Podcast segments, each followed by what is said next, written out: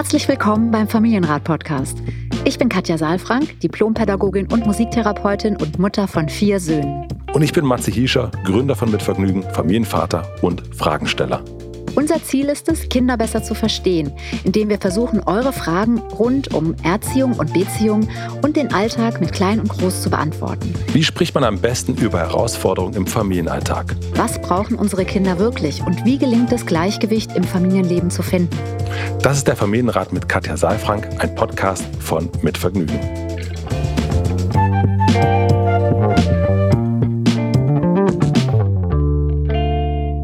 Hallo und guten Tag, lieber Matze. Schön, dass wir uns sprechen. Ich freue mich. Wie geht's dir? Einen wunder, wunderschönen guten Tag. Mir geht's fantastisch natürlich wieder. Wie immer. Ja, nee, es ist ja, ich meine, es ist mein Geburtstagsmonat, ne? das darf man auch nicht vergessen. Dann geht's mir natürlich gut und außerdem Herbstferien. Also alles tutti, tutti, tutti. Das ist ein guter Monat, der Oktober. Ja, der Oktober ist schön, das finde ich auch, weil da kommt die Sonne noch mal ab und zu durch. Der Wald sieht herrlich aus. Der Die Wald Hunde- ist wunderschön. Ja, und es ist noch nicht so nass. Ich finde, also klar gibt es auch nasse Tage, aber ich finde gerade so mit, mit unseren Hunden ist es ja manchmal nicht so schön draußen zu sein, wenn es so nass ist, weil da hat man dann ordentlich zu tun, wenn man wieder reingeht. Ja, ja, ja. Ich habe auch gerade, ich habe dich gerade schon gefragt, off the record, kann ich jetzt, glaube ich, on the record fragen, warum zeigst du eigentlich deinen süßen Hund nicht häufiger auf Instagram? Ich glaube, dein Kanal würde explodieren bei diesem Ja. unfassbar süßen Hund. Also es ist der Wahnsinn. Ja, ich habe dir Wir gerade haben ja beide geschickt, wirklich ne? süße Hunde. Ja, ja, das stimmt. Also ich könnte jetzt die Frage zurückgeben. Also ab und zu zeigst du ihn ja und ähm, Selten, ja. Ja, genau, eher selten. Und irgendwie, weiß ich auch nicht, Oscar ist für mich, glaube ich, auch so ein bisschen was wie ein Familienmitglied. Und ähm, Ja. Familienmitglieder zeigt man nicht. Ja. Nein, und ich habe auch gar nicht so viel Zeit, ehrlich gesagt. Also Hm. manchmal, wenn ich so durch Instagram äh, scrolle, dann sehe ich natürlich jetzt auch so Hundevideos und dann denke ich ähm, so, wow, das, die sind ja auch echt super süß und man kann da ganz tolle Sachen machen und ich erlebe das auch jeden Tag in, in live sozusagen, aber ich, ja, ich krieg's irgendwie zeitlich nicht hin und es ist nicht so meine erste Botschaft auch an die Welt, das zu teilen, sondern ich habe Ja. vielleicht auch andere Botschaften, die ähm, mir wichtiger sind. Ja. Absolut. Also da kommen wir auch gleich zu, würde ich sagen. Ich will dir nur sagen, dass mein Instagram einfach nur aus Teddy Tecklebran und Hunden besteht. Also mein Algorithmus ist Wirklich? süße, süße Hunde und Teddy Tecklebran, irgendwelche Videos von ihm. Das ist verrückt. Ja, also der ist aber auch sehr lustig, das stimmt. Der ist auch, Ja. auch süß und lustig. Der ist und auch ja, süß, ist, ja.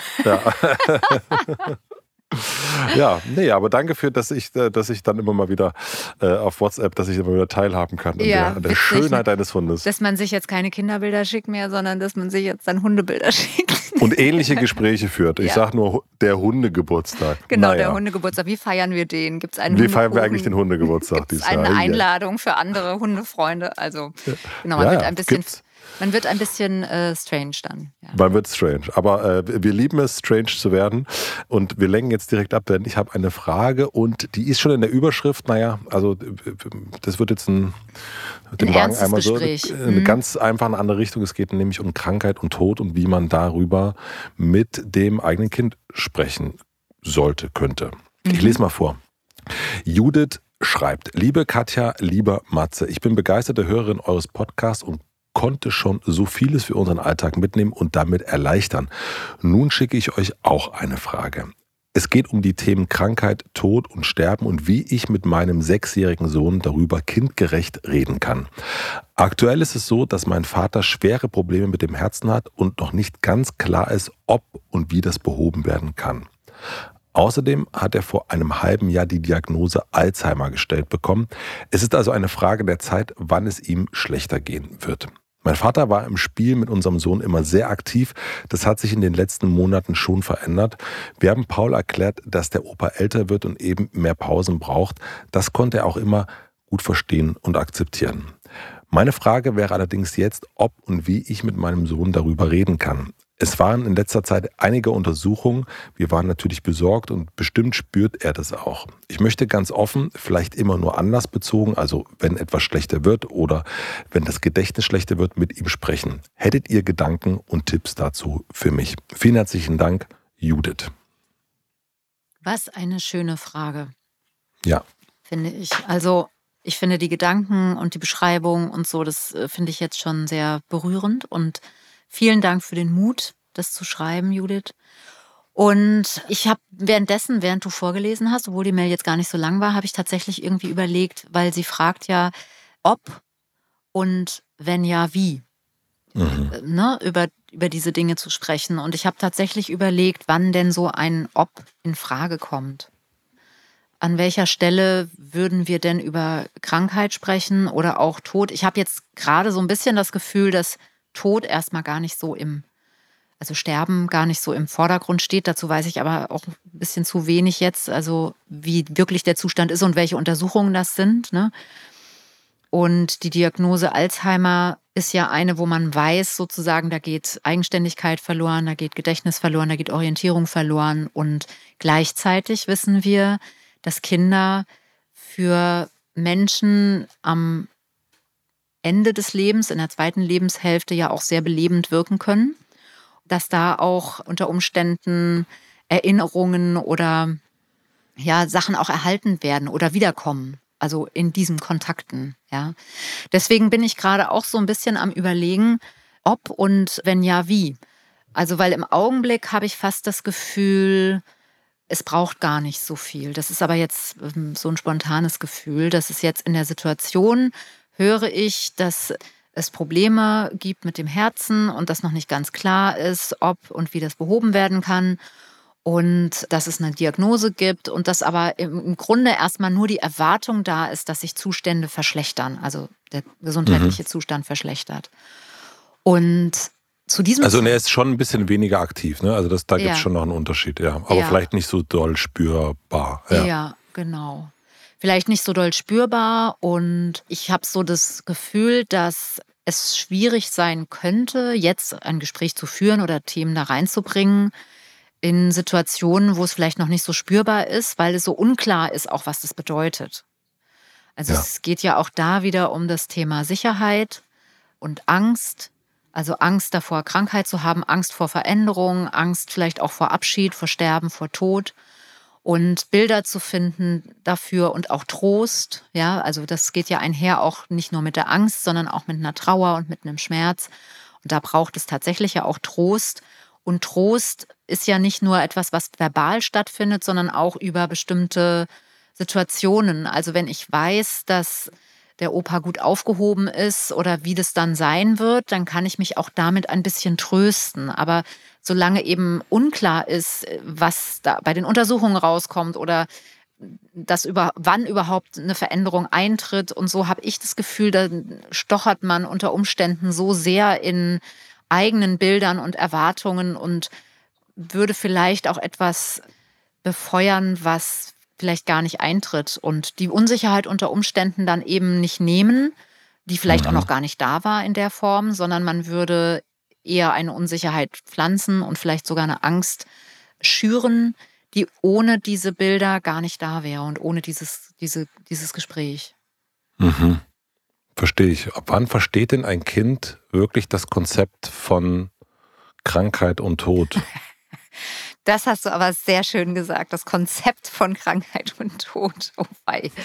So versachlicht, ja. Mhm. Mhm. Wann hast du es denn verstanden? Ich weiß es nicht mehr genau. Also ich sag dir ganz ehrlich, ich habe es noch bis heute nicht verstanden. Also oh. mhm. es ist für mich immer wieder unbegreiflich, dass Menschen einfach nicht mehr da sind, die mir am Herzen liegen und dass wir alle irgendwie endlich sind und gehen müssen. Huch, da bin ich gleich bewegt. Ja. Ja. Und das, ich glaube, das ist eben auch so etwas, weil, weil ich glaube, das wird jetzt deutlich. Ich weiß natürlich, was du meinst, wenn du sagst, da war ich so und so alt oder ohne dass du es jetzt ausgesprochen hast, ähm, haben wir eine Kognition und wir haben Sachen erforscht und wir haben Erfahrung, weil du so alt bist, wie du bist und ich so alt bin, wie ich bin. Ich habe meine Mutter begleitet und habe meine Oma schon verloren sozusagen ähm, und im Herzen. Und das sind alles Erfahrungen, die wir haben, weil und, und dadurch wird es sozusagen wahr. Aber ja. es wirklich zu begreifen und zu verstehen, also das, es gibt immer wieder Momente, wo, wo man irgendwie sich gewahr werden muss, dass dieser Mensch nicht mehr da ist und dass er einem fehlt. Und dieses, wodurch leben Menschen weiter? Dadurch, dass sie in unserem Herzen sind, dass wir über sie sprechen. Das ist ja, Ja, auch ein voll. ganz merkwürdiges Phänomen, ja, dass Total, sie dadurch mhm. lebendig bleiben, ja, und in Erinnerung bleiben. Also du merkst, das hat so viele, oder wir merken gerade, es hat so viele Facetten. Es geht nicht um eine sachliche Mitteilung, so ist das. Menschen sterben, Menschen kommen auf die Welt. Und natürlich ist das auch ein Anteil, aber es geht eben auch um ganz viel Emotion und es geht auch um eine Dimension, die eben unbegreiflich ist und vielleicht auch Ja. immer unbegreiflich sein wird für uns. Und trotzdem Mhm. eine Dimension, in die wir beide ja auch äh, kommen werden, unweigerlich kommen werden und mit der wir uns jetzt erstmal gar nicht in dieser Form beschäftigen, weil wir wissen nicht, was kommt. Wir wissen nicht, kommt Krankheit. Wir wissen nicht, wann wird es sein. Es gibt viele Geschichten darüber, dass Menschen gerne ihren Todestag ähm, antizipieren, wissen wollen. So, ne? Ich gehöre nicht zu diesen Menschen. Ja, nee. Ja. Oder auch die Frage, ne, was würdest du machen noch, wenn du wüsstest, du hast nur noch eine Woche oder nur noch ein Jahr? Gibt ja viele Filme auch, viele Geschichten dazu, die auch sehr berührend sind, weil es etwas verändert mit uns, ne, weil es so unbegreiflich scheint und ist. Ja, und diese Dimension, die ist vielleicht auch eine eher, die Kinder auch vertreten. Also das ist so dieses, ähm, also ich, mir kommt immer, wenn wir über, über Tod sprechen, äh, erinnere ich immer Ronja Räubertochter. Dieser Film, ich weiß nicht, ob du den erinnerst, wo Glatzenpeer stirbt.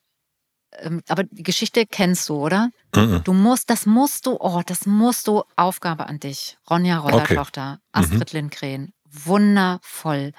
Ronja ist ein, also ist die Tochter von dem Hauptmann, von dem Räuber und von Mattis. Und Mattis ähm, ist ein großer, kräftiger Mann, der ständig sein Revier verteidigt und total, also in natürlich Bullabü. Manier Ja. sozusagen kämpft gegen eine andere Räubertruppe. Und das Interessante ist, dass er sich, dass sie sich dann irgendwann befreundet mit dem Sohn des anderen Räuberhauptmanns. Und es geht eben darum, wem gehört jetzt dieser Bereich und so. Da sind wunder, viele wunderbare Parabeln drin und Geschichten drin. Also ich liebe diese Geschichte. Und es gibt eine Szene, wo der Glatzenpeer, das ist der älteste Räuber, wo der stirbt.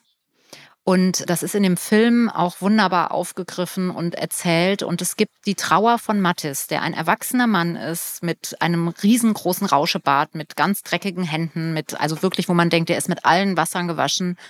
Und wie der trauert und schreit und sagt, er war immer da. Und jetzt ist er nicht mehr da. So, und das, das finde ich so, diese Dimension irgendwie, das ist mir auch als Kind so eindrücklich gewesen, weil das ist eigentlich der, das ist eigentlich der Tod, ja. Und, Mhm. und sie macht das, also Astrid Lindgren erzählt das mit ganz viel Herz auch, dass eben dem Glatzenpeer kalt wird und dann wird er in die Mitte gelegt ähm, zwischen eben Mattis und seine Frau und dann kuscheln sie ihn und dann kriegt er nachts einen Schrecken und denkt, er ist schon verstorben und fasst ihn an und dann macht er so ein Auge auf und blinzelt nochmal und sagt dann, so schnell geht's auch wieder nicht und so. Also es ist irgendwie, irgendwie hat das was ganz Ernsthaftes, was ganz Berührendes und auf der anderen Seite eben auch so eine Form von Leichtigkeit, ohne leicht zu sein. Ja, also, und ich glaube, dass das etwas ist, wo Kinder auch, auch äh, stehen, dass sie eben, also, dass es eigentlich um diese Dimension geht. Er war immer da und dann ist er nicht mehr da. Und das kann man sich einfach nicht vorstellen. Man kann sich da auch nicht wirklich auf den Tod vorbereiten. Ja, und genauso, glaube ich, kann man sich auch auf Krankheit nicht wirklich emotional vorbereiten. Man kann wissen, was passiert da auf der Sachebene, welche Erkrankung ist das, welche Symptome, vielleicht auch Lebenserwartung, ja. Und ich würde immer gucken, dass je mehr ich weiß als Mutter, als Vater, desto besser kann ich entscheiden, sollte ich und wenn ja, was den Kindern sagen. Und dabei geht es immer um diesen Aspekt von Sicherheit, von Trost, von Getragensein und so diese ganzen Momente, wo wir nicht genau wissen, was ist jetzt eigentlich und wie wird es sein. Das sind ja Unsicherheiten bei uns, die wir gut regulieren können, für die wir aber auch Bilder haben. Ja, und auch Regulationsmöglichkeiten. Und da bin ich mir nicht so sicher, ob es so sinnvoll ist, die Kinder mit einzubeziehen, ohne dass wir schon mehr wissen und auch sowas wie einen Ausblick und einen Halt wieder haben. Wir machen eine klitzekleine Pause. Ich möchte euch den heutigen Werbepartner vorstellen. Unser heutiger Werbepartner ist Moulin Rouge, das Musical. Moulin Rouge, das Musical lässt Bas Luhrmanns Oscar-prämiertes Meisterwerk auf der Bühne explodieren und lädt das Publikum in eine außergewöhnliche Kulisse ein, die Nachtclub, Theater und Tanzsaal in einem ist.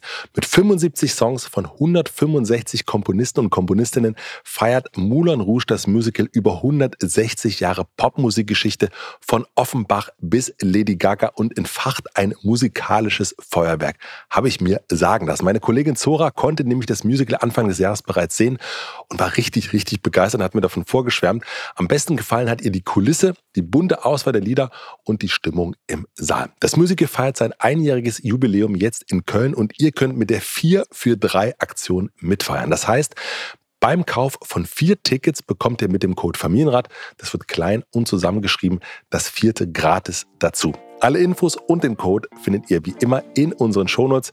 Vielen Dank an Moulin Rouge, das Musical, für die Unterstützung dieser Folge. Und nun geht's weiter. Das heißt, die Frage eigentlich, ob und wie, also die Frage bleibt eigentlich, ob überhaupt, ja, also so das. Und zu welchem Stelle, Zeitpunkt würde ich eher, mhm. würde ich ja. eher sagen, ja, genau. Also im Augenblick hört es sich für mich erstmal so an, dass so viel unklar ist, dass es nicht, dass es vielleicht nicht notwendig ist oder die Frage wäre, mit welchem Ziel jetzt dann der Sechsjährige das wissen sollte. Da stecke ich jetzt natürlich nicht drin. Ne? Wenn Judith sagt, der guckt besorgt und der kriegt unsere Ängste tatsächlich so weit mit, dass er verunsichert ist, dann wäre es gut zu sagen, wir machen Untersuchungen und dann schauen wir weiter. Aber solange da erstmal gar nicht der Bedarf besteht und so viel unklar ist, habe ich den Eindruck, könnte es gut sein, das erstmal für sich zu regulieren und dann, wenn ein neuer Stand da ist, wenn ein Status da ist, womit man umgehen kann und wo auch eine Perspektive dann da ist und es auch notwendig wird, weil eben vielleicht eine Irritation entsteht bei dem Enkel. Was ist mit dem Opa los? Warum umarmt er mich nicht mehr oder warum darf ich nicht mehr so oft hin oder sowas? Ne? Dann werden auch Fragen kommen. Und dann kann man eben überlegen, wie kann der Kontakt dann sein? Wie kann sich das verändern? Und was kann man eben auch dann sagen? Und da würde ich immer versuchen, kindgerechte Bilder. Also ich würde jetzt, also ich bin mir sicher, dass Judith das auch nicht würde, aber ich würde jetzt nicht mit einer Alzheimer-Diagnose kommen, so, sondern ich würde eher sagen, dass ja, dass man eben Bilder findet und sagt, dass es eben manchmal schwieriger wird, im Alter sich zu erinnern oder dass dann auch so, ja, einfach Bilder manchmal wegfallen oder so. Aber auch das nur sagen, wenn es wirklich auch Fragen gibt dazu von dem, von dem Kind. Weil sonst. Mhm kommen wir in Dimensionen. Also ich habe jetzt auch gemerkt, wenn ich dann so ein Bild formuliere für ein Kind oder so ein vermeintliches Bild, vorläufiges Bild, dann entstehen ja auch oft mehr Fragen, als man vorher hatte. Also daraus resultieren ja. dann wieder nochmal Fragen. Und dann stehen wir wieder vor einer Situation, wo man dann sagen kann, ja, das haben wir ja noch nicht. Also wir wissen es ja noch nicht, wie es ist. Aber wenn es vielleicht schon da ist und die Frage da ist, war doch gestern beim Opa, wieso hat der Opa mich gefragt, wann ich da war? Ja, dann kann man sozusagen daran anknüpfen, weil dann ist es schon ein Bild, was da auch da ist und was man nicht beschreiben muss. Das heißt, jetzt noch nicht unbedingt und abwarten, welche Fragen kommen. Also das kenne ich ja auch von unserem Sohn. Mhm. Da kommen manchmal aus heiterem Himmel plötzlich Fragen, wo ich denke, hullala, okay, mhm. wo kommt die denn jetzt her? Mhm. Und daran erkenne ich, okay, das beschäftigt den. Mhm. Manchmal muss ich auch sagen, oder oh, muss ich mir erstmal Gedanken drüber machen. Mhm. Aber eigentlich eher der Tipp, das Kind wird schon sagen, und wird schon fragen, wenn es soweit ist? Ja, so ein bisschen schon. Also es ist sicherlich ein Schwingen auch. Ne? Es kann dann mhm. auch mal so einen Punkt geben, wo vielleicht Judith das Gefühl hat, es wäre jetzt auch ein Zeitpunkt. Dann sollte sie sich nochmal fragen, warum und mit welchem Ziel. Mhm. Also, dass so ein Impuls kommt, ein eigener, dass man denkt, man müsste was aufklären, weil vielleicht das Kind nicht fragt, aber trotzdem irritiert ist. Aber im Grunde schon so, wie du es sagst. Und ich finde auch, wenn du das so beschreibst bei deinem Sohn, dann wäre ja auch immer gut, nicht nur über die Frage an sich zu sprechen, sondern ruhig auch, oder was wirst du auch machen, zu fragen, wie kommst du denn da drauf, um einfach nochmal mehr Informationen zu bekommen, was beschäftigt ihn denn da wirklich? Weil manchmal ja. ist die gestellte Frage gar nicht die Frage, um die es geht, sondern nur dann der Anlass. Das heißt, eigentlich es ist erstmal nichts zu tun und sie soll warten, bis die Fragen kommen. Ja, also im Augenblick habe ich das Gefühl, so wie die Situation ist, solange es keine Ergebnisse gibt, solange es keine Konklusio gibt, solange es jetzt keine weitreichende Veränderung gibt, ist es mhm. vielleicht, geht es vielleicht erstmal darum, gar nicht so viel dazu zu sagen und eher auch, auch über das Alter zu sprechen. Also das ist ja jetzt auch, es ist ja nicht mhm. jetzt ein Freund oder ähm, der Papa so, sondern es ist ja auch irgendwie der Zyklus des Lebens, dass eben Oma und Opa älter sind und dass die auch älter werden und dass da eben auch bestimmte Dinge mit dazugehören, dass eben Kraft weggeht und Energie schwindet und eben andere, also man kann halt nicht mehr dann nur Fußball spielen oder so, sondern sitzt halt lieber ähm, im Sessel und liest ein Buch vor oder ne? mhm. also dass die Aktivität auch nachlässt und das hat ja auch nicht nur was mit Krankheit und und Untersuchungen zu tun, mit auch, dass ein Herz schwächer wird, hat ja auch, mhm. ich kenne jetzt zu wenig die Anlässe, worum es geht und ich weiß auch ehrlich gesagt nicht, wie alt der Opa ist, aber die Reihenfolge sozusagen stimmt ja erstmal biografisch und biologisch. Ist es so, dass unsere Eltern vor uns gehen, so traurig das ist, auch wenn wir uns das nicht vorstellen können. Da kann man ja auch erstmal drüber sprechen, dass der Opa eben älter wird und dass sich da dann auch Dinge verändern. Und wie schätzt du sowas ein? Ich meine, du hast jetzt von Ronja Räubertochter erzählt, auch schon sowas auch wirklich sich anzugucken gemeinsam und, und auch äh, da durch Geschichten, ob das jetzt Filme sind oder Vorlesebücher, sich damit schon dem so anzunähern? So äh, präventiv meinst du? Mhm. Also ich finde Ronja Räubertochter. Ich habe da mal was vorbereitet. Ja, genau. Ähm, hier sind die Häppchen und da ist der Film. Nein, ich finde Ronja Räubertochter ist ein Buch, was wirklich sehr schön und sehr weise ist und ganz viel Möglichkeiten bietet, um über das Leben und über die wesentlichen Fragen des Lebens zu sprechen. Ich tue mich ein bisschen schwer damit, jetzt sozusagen das als eine Maßnahme mhm. zu ergreifen und zu sagen, wir gucken uns den Film an. Das kann manchmal helfen, wenn das Thema wirklich da ist, um zu sehen, wie geht da zum Beispiel eben Glatzenpeer mit um, wie geht der Mattes damit um, ja, wie geht Ronja damit um.